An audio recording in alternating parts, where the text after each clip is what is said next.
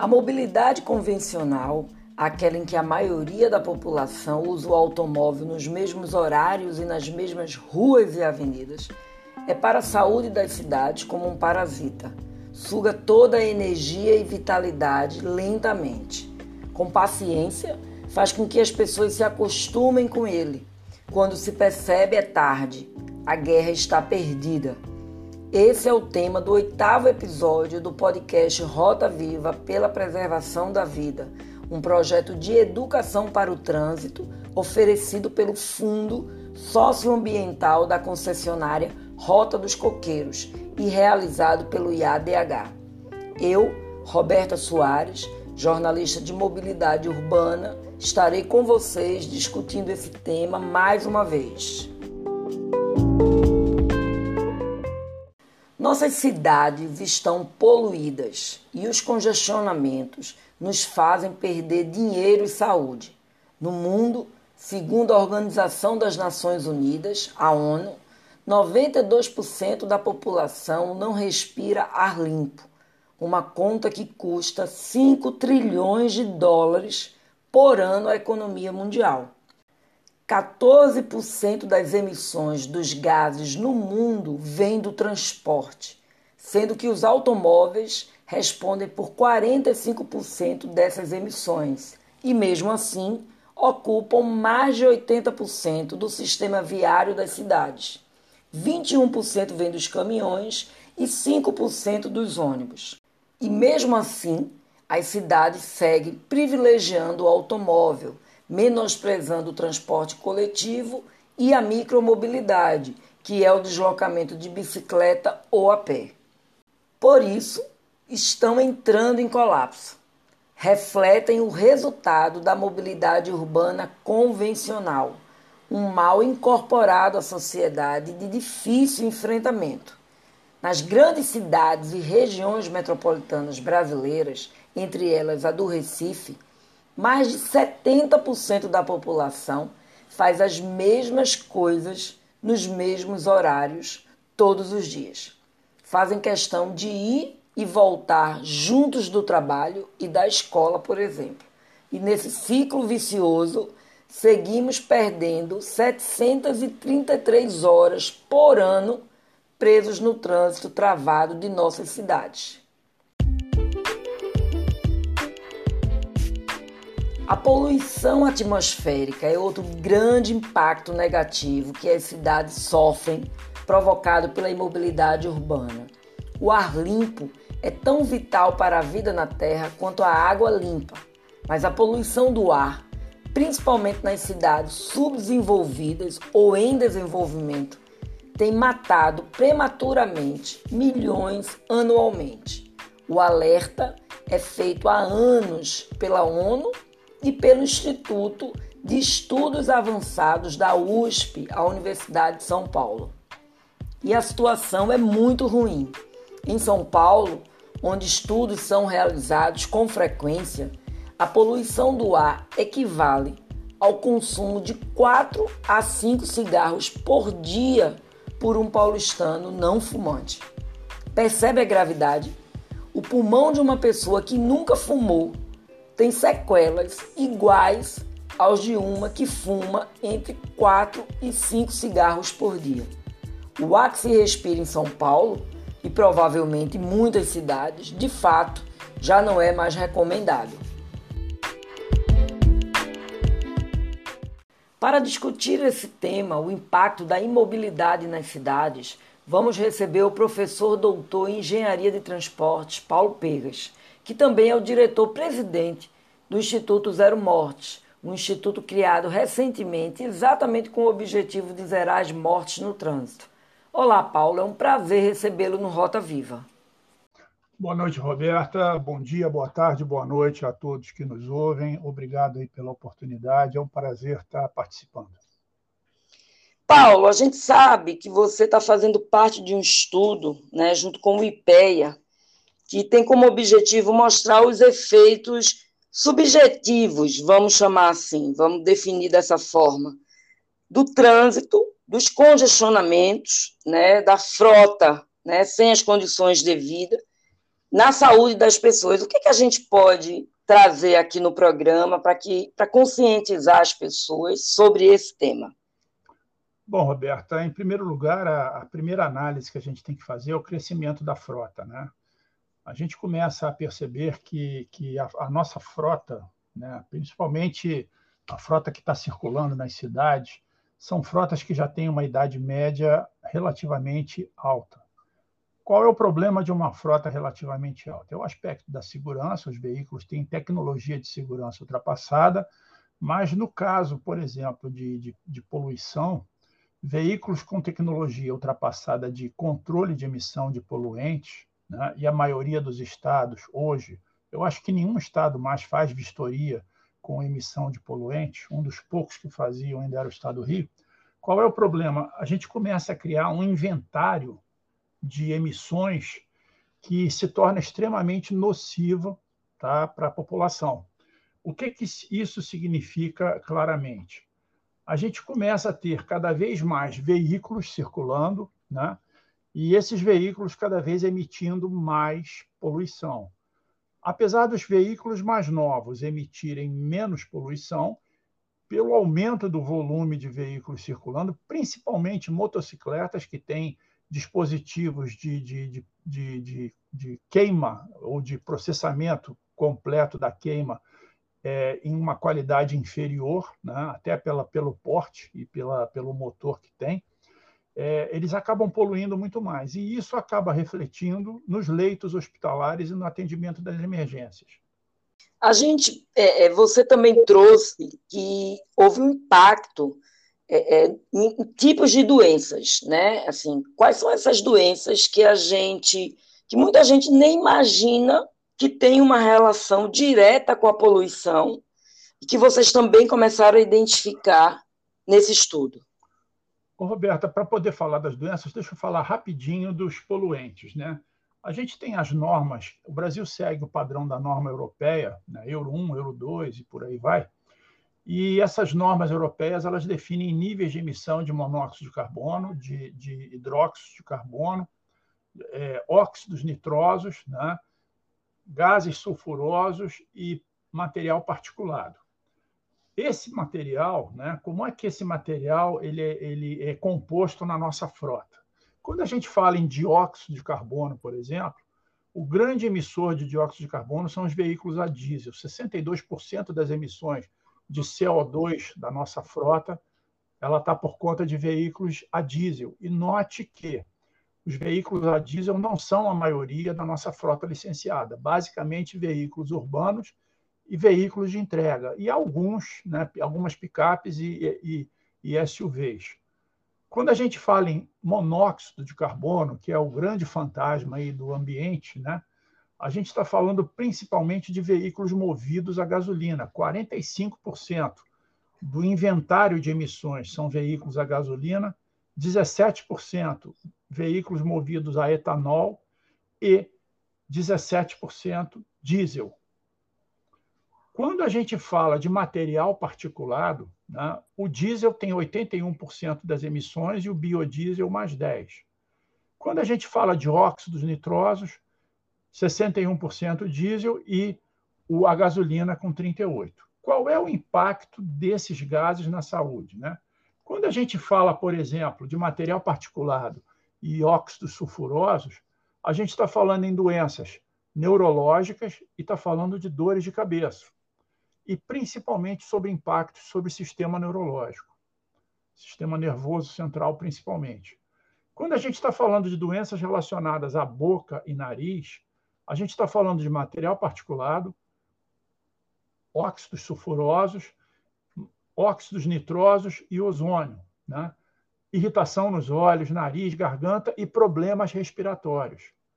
Quando a gente fala em doenças relacionadas a sistema respiratório, que a gente está falando de irritação, inflamação, infecções, asma, redução de função pulmonar, doença pulmonar obstrutiva crônica e até câncer de pulmão, a gente está falando de material particulado, óxidos sulfurosos, óxidos nitrosos e ozônio.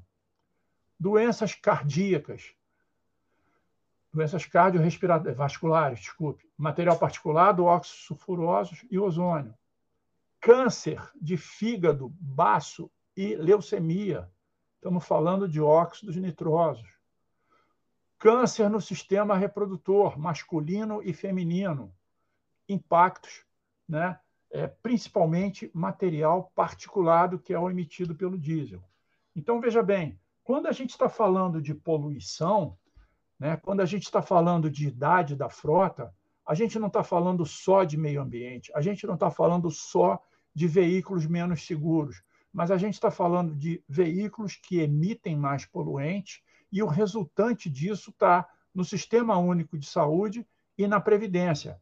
Mais pessoas indo ao hospital, principalmente jovens e crianças na época do inverno, com doenças respiratórias, como asma, bronquite, por aí vai, né? doenças cardíacas nos idosos, e isso resultante de quê? De uma frota que está com uma idade avançada e, consequentemente, emitindo mais. Certo. Você trouxe um dado também curioso antes da gente finalizar, eu queria que você comentasse um pouco, que é a questão do impacto dos congestionamentos, das retenções, né? Um, um cálculo que vocês fizeram e que vocês perceberam, identificaram que um veículo, o, o, o ande pare, ande pare, ele termina contribuindo ainda mais para todo esse estrago que os congestionamentos e o trânsito provocam. Explica isso para a gente um pouco. Correto, Roberta. Eu fiz uma publicação de um artigo científico né, antes da minha defesa da tese de doutorado e peguei uma via expressa aqui do Rio de Janeiro, Avenida das Américas, que tem um volume de veículos e, e ônibus bastante razoável, né? é, talvez a segunda ou a terceira via do Rio de Janeiro em volume de tráfego diário. E o que, que nós fizemos? Como tem duas estações de medição é, de poluição ambiental ao longo dessa, dessa via, eu fiz uma simulação de contagem dos veículos, fiz um inventário de emissão desses veículos, peguei um rateio pela idade da frota e fiz qual era o total de emissão dessa frota e nós chegamos a um número, e esse número era é, é, ligeiramente superior né, ao, ao medido pelas estações de emissão de poluentes. Deu 87% de assertividade, mas ainda assim um número muito alto, um pouco alto em relação ao que era realmente medido. E aí nós estudamos que a influência da brisa marinha, né, a Avenida das Américas fica próxima ao mar, e nós percebemos que essa emissão da brisa marinha poderia estar dispersando os poluentes. Mas essa dispersão, nós fizemos uma análise da dispersão e ainda assim a assinatura é muito alta, era muito alta. E aí nós começamos a perceber que uma grande sequência de semáforos, muitas vezes não sincronizados, né, fazia o par e anda e era o grande responsável pelo grande índice de congestionamento. E aí fizemos a simulação desse par e anda e descobrimos que um veículo parando no sinal e arrancando depois do sinal aberto, ele emite 13 vezes mais poluente do que se esse mesmo veículo estivesse se deslocando a uma velocidade constante de 40 km por hora. E aí a conclusão que nós chegamos é que o semáforo ele é importante para a travessia de pedestre, só que no momento que o veículo para e anda nesse semáforo, o pedestre que está aguardando para atravessar o que acabou de atravessar, ele é exposto a um volume de emissão 13 vezes maior do que se houvesse uma passarela e o pedestre estivesse atravessando sobre a passarela. Então, às vezes, as soluções de tráfego mais baratas para as grandes cidades, que é o semáforo, ela pode estar aumentando os gastos do sistema de saúde, do sistema da previdência, pelo aumento das doenças relacionadas com a emissão de poluentes. E na sua opinião, para a gente finalizar, é, porque são né, impactos e consequências variados vindo de todos os lados. Qual é a solução? Eu sei que o objetivo desse estudo é ver se a gente faz o Brasil rever, né, é, é, trazer de volta essa discussão da renovação de frota que ficou parada aí no tempo. Mas qual é a solução? O que, é que você acha? Quais são os principais caminhos a partir desse estudo que a gente poderia adotar para tentar minimizar um pouco esses impactos? Roberta, é, eu acho que a primeira coisa é a gente rever os programas de mobilidade urbana e criar uma condição de transporte público que seja de qualidade, tá? e que seja acessível a todas as faixas da população. Né? É, a gente não adianta a gente ficar com uma tarifa ilusória de, de transporte público urbano se essa tarifa não cobre os custos e existe uma degradação natural da qualidade do serviço. E a resultante disso vai ser sempre o quê? O transporte individual. E é por isso que a gente está vendo cada vez mais o número de motocicletas crescer nas grandes cidades. Mesmo as pessoas de baixa renda estão fugindo do transporte público pela péssima qualidade desse transporte público. E a culpa não é do empresário, a culpa é do congelamento de tarifas ou até mesmo da falta de paridade da tarifa com o custo real, ou até mesmo o excesso de gratuidade, que são concedidas sem qualquer contrapartida ou com contrapartidas insuficientes para cobrir o custo. Então, eu acho que a sociedade tem que começar a se a redefinir o que ela espera de mobilidade urbana, como é que ela quer usar essa mobilidade urbana, e ela tem que ser de uma forma responsável. As pessoas que querem usar o automóvel, elas têm que pagar pelo uso do automóvel. E eu acho que um pedágio urbano que você comece a cobrar das pessoas que querem o transporte individual e esse pedágio urbano subsidiar a tarifa pública de um transporte de qualidade, de um transporte de primeiro mundo, é um ponto de partida. Então, eu acho que a sociedade tem que começar a repensar aonde ela quer pagar essa conta. Ela prefere pagar essa conta no leito do hospital, vendo um ente querido internado por excesso de emissão de poluentes, né? ou ela prefere pagar a conta na distribuição justa de uma tarifa que atenda e, mais importante do que atender, que seja atrativa para diferentes classes sociais que eu seja convencido a não ter carro ou a deixar o carro em casa, porque eu tenho um sistema de transporte público de qualidade. Eu acho que essa é a responsabilidade dos gestores públicos e o desafio que eles têm a seguir. Ótimo, Paulo. Pois bem, chegamos ao fim. Muito obrigado por sua participação aqui no podcast. A gente volta a se falar em breve.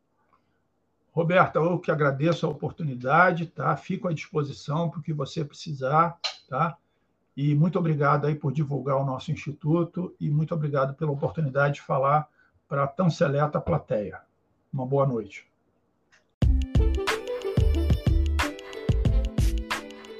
A desorganização do trânsito gera outro impacto ainda mais preocupante: as mortes, mutilações e invalidez de milhares de brasileiros todos os dias. O trânsito faz mais de 30 mil mortos por ano, deixa 300 mil pessoas mutiladas ou sequeladas, e todo esse custo é pago pela economia e saúde públicas.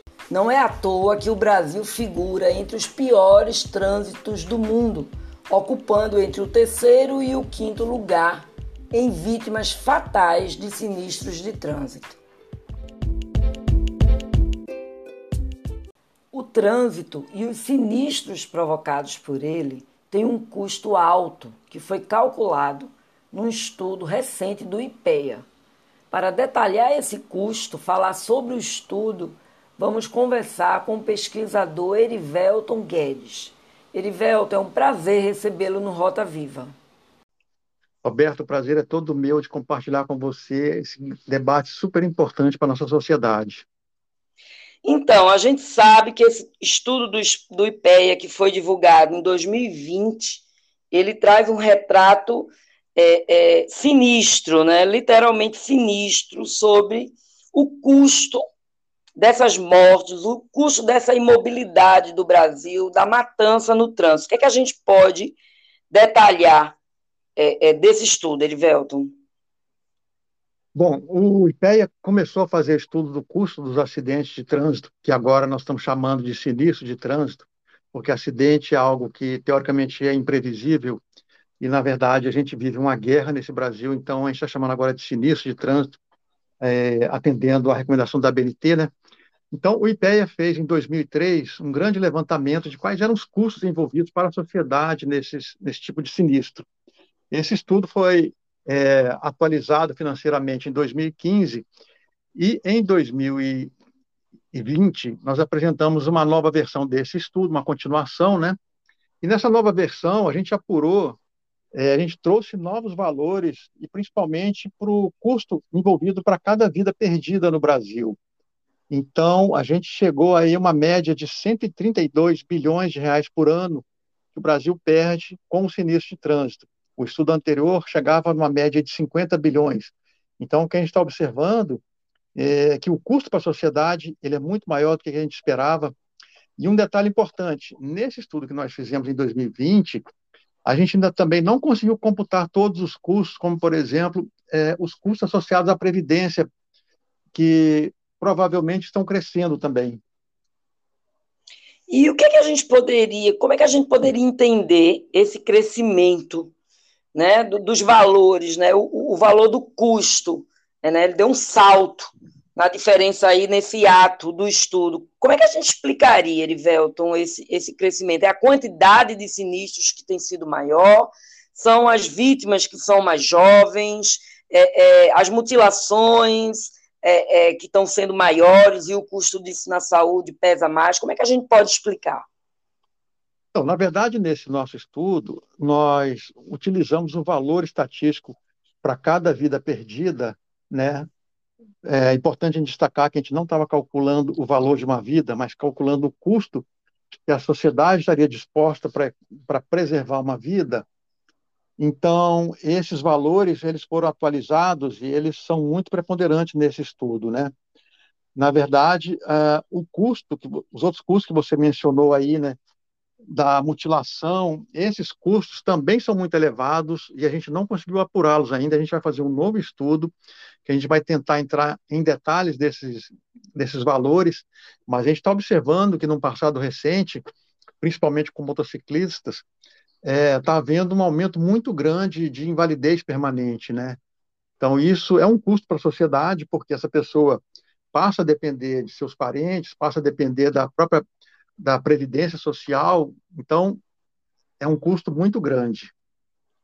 Já que você falou de motociclistas, né, a gente sabe também que nesse estudo ele teve um recorte ainda mais assustador no que diz respeito as motos, né, ao estrago que as motos têm promovido. O que é que a gente também pode aí apresentar, né, trazer aí do estudo no programa? Então, no, no, no, estudo que a gente fez, a gente observou uma coisa interessante, que é o seguinte: os, os automóveis eles estão ficando mais seguros e, e as motocicletas elas estão começando a, a matar muito.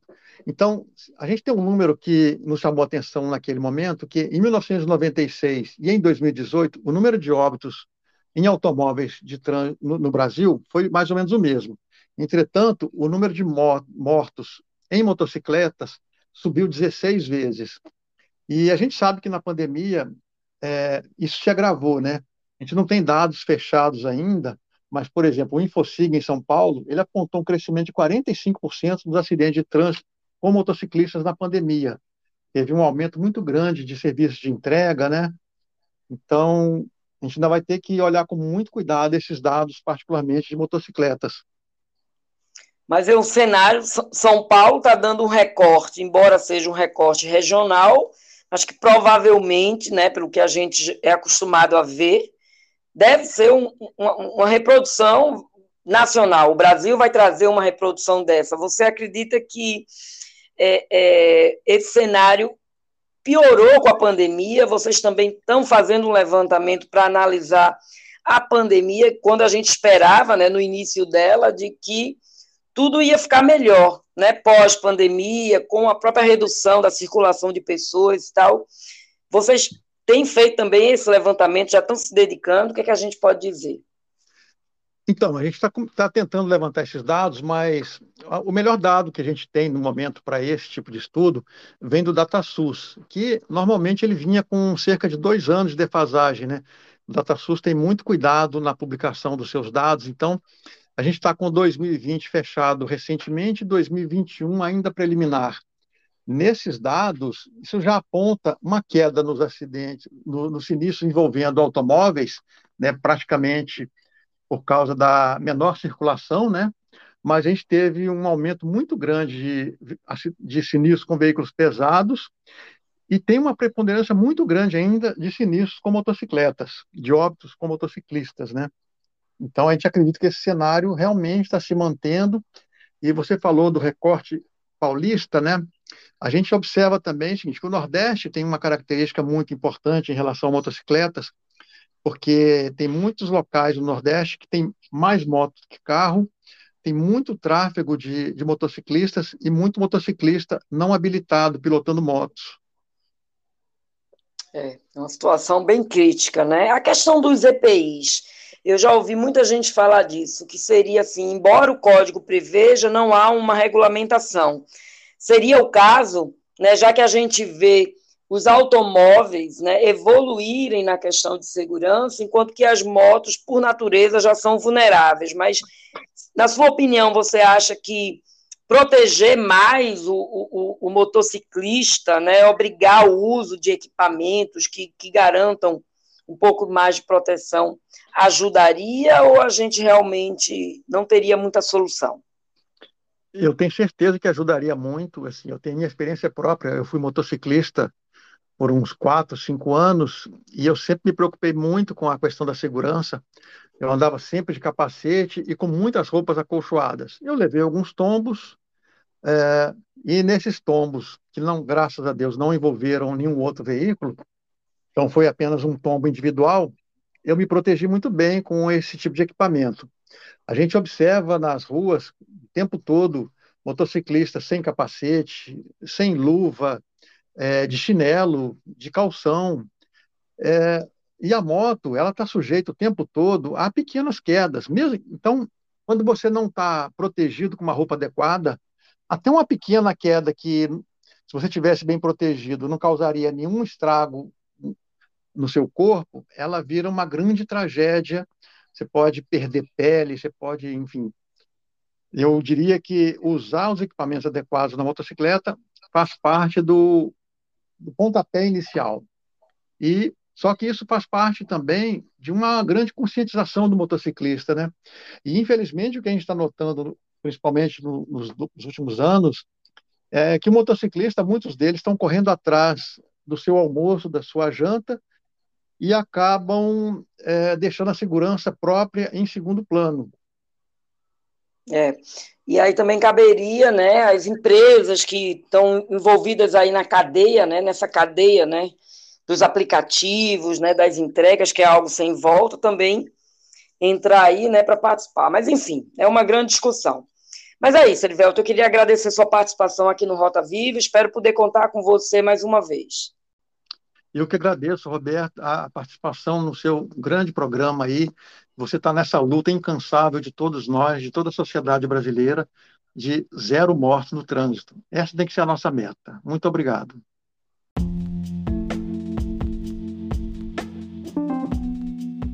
Pois bem, pessoal, chegamos ao fim de mais um episódio do Rota Viva.